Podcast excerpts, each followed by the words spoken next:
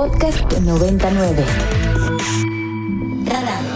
Personajes y análisis para entender mejor a México y el mundo. Con Mario Campos. Las diferencias ahora, que es lo que vamos a abordar entre los estados y lo que ocurre en la federación, desde diferentes ángulos. Y por eso le agradezco a Enrique Espinosa Cruz, analista, investigador de políticas públicas, colaborador de Nexus, que nos acompaña. Enrique, ¿qué tal? Muy buenos días. Hola, ¿qué tal? Buenos días, Mario. Pues primero felicidades por el trabajo que han venido haciendo, que de veras creo que ha aportado mucho a la conversación sobre este tema, Enrique. Sí, sin duda, Nexus ha hecho un trabajo muy interesante para tratar de analizar los datos y tratar de entender qué es lo que está pasando. En particular, eh, yo colaboré en, en un apartado que se llama Pacto Federal y aquí lo que nos interesa es además ver cómo el Estado, bueno, más bien los 32 estados, contando a la Ciudad de México y la Federación, cómo se coordinan para atender esta, esta emergencia. ¿Y qué has encontrado? Porque parte de lo que publicaban, que nos llamó mucho la atención, pues es que las cifras entre lo que reportan los estados y luego lo que reporta la federación, hay una distancia. Eh, primero, ¿de qué tamaño es la distancia y cómo, cómo se explica esto? La idea de analizar esos datos y contrastarlos eh, surgió de la investigación de, bueno, de notas periodísticas, de darle seguimiento a, a la conferencia vespertina y también de checar los portales estatales. Ahí fue cuando nos dimos cuenta de que los datos no cuadraban. Entonces, yo me di a la tarea de verificar los datos estado por estado, día por día. Entonces, este mm, ejercicio que se realizó para presentar este artículo, lo que hizo fue, con base en la información que publica la Secretaría de Salud diariamente en las tardes, elaboré una tabla, una base de datos en donde contrasto el dato que ellos presentan por estado y me metí a la página de internet de, bueno, que habilitó cada una de las entidades federativas para ver su propio reporte. Entonces ahí fue cuando me di cuenta de que los datos no cuadraban. Y además, como se hablaba o se habla todavía de un subregistro de defunciones donde no se está reportando realmente las muertes que están pasando, ahí fue cuando me di cuenta que eh, pues que está reportando la federación menos de lo que de lo que reportan los estados y más aún eh, encontré que hay una diferencia en términos relativos es decir eh, si uno suma todo lo que reportan las entidades da un cierto número si lo contrastas con el dato federal el dato federal es menor ¿Qué, tan, ¿Qué tanta es la diferencia, Enrique? Más o menos estamos hablando de 300, 300 defunciones de diferencia. Pero como te comento, en términos absolutos, es todavía mayor. En términos absolutos. Entonces, en términos absolutos, más o menos la diferencia está entre 300, 315 eh, defunciones. Y bueno, lo, lo interesante de, del artículo es ir desmenuzando caso por caso, ¿no? Y vemos que ¿Cuáles son, por ejemplo, en ese sentido, Enrique, perdón, los casos más notables de diferencia? ¿Hay, ¿Hay casos donde es consistente esta diferencia entre lo que reporta el Estado y lo que reporta la Federación? Sí, hay cinco casos consistentes.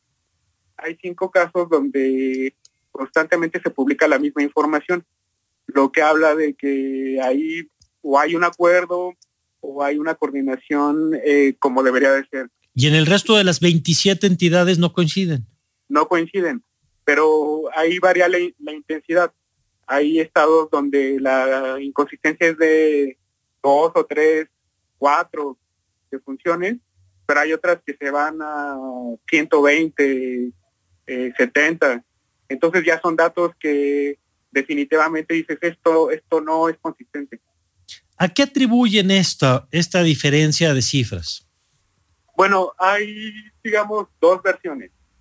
La versión federal dice que se debe a un problema de captura, donde los estados se tienen que meter a las plataformas y bueno, cuando reportan la información, eh, hay un retraso de la captura porque no adjuntan todos los documentos que validan la información.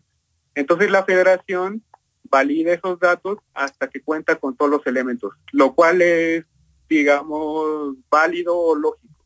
La otra versión es justamente que, que, ellos no cuentan con los mecanismos adecuados para saber bien a qué hora se tiene que hacer un corte y además eh, que la federación tiene mecanismos adicionales. Ellos, aunque reporten cierta cifra, quedan a la expectativa de lo que la federación decida. Entonces, esos son, digamos, las dos grandes razones por las cuales se piensa que los, que los datos no cuadran. Ahora, viendo la película completa, Enrique, eh, ¿cuál es la sensación que a ti te queda? Que el, dato de la conferencia de la noche no termina de reflejar o refleja en menor medida el número de decesos que hay en el país? ¿Y en qué, en qué medida sería eso? Sí, exacto. Lo que a la sensación con la que yo me quedo es que la federación no está considerando todas las defunciones en el país y más o menos pues estamos hablando, como te comentaba, como de casi 300 defunciones por día, lo cual representaría como un 3 o 4% de, de subregistro diario pero la sensación que a mí me da es que los estados tienen una información más precisa. Que esto es importante pues, por el tema ahora de los semáforos, ¿no? O sea, se supone que si estamos tomando decisiones regionales, pues la información que más debería pesar es la que se tiene a nivel local. Exactamente. De hecho, en esta idea de analizar el federalismo mexicano, que establece el sistema de semaforización, justamente lo que se hace es descentralizar las funciones.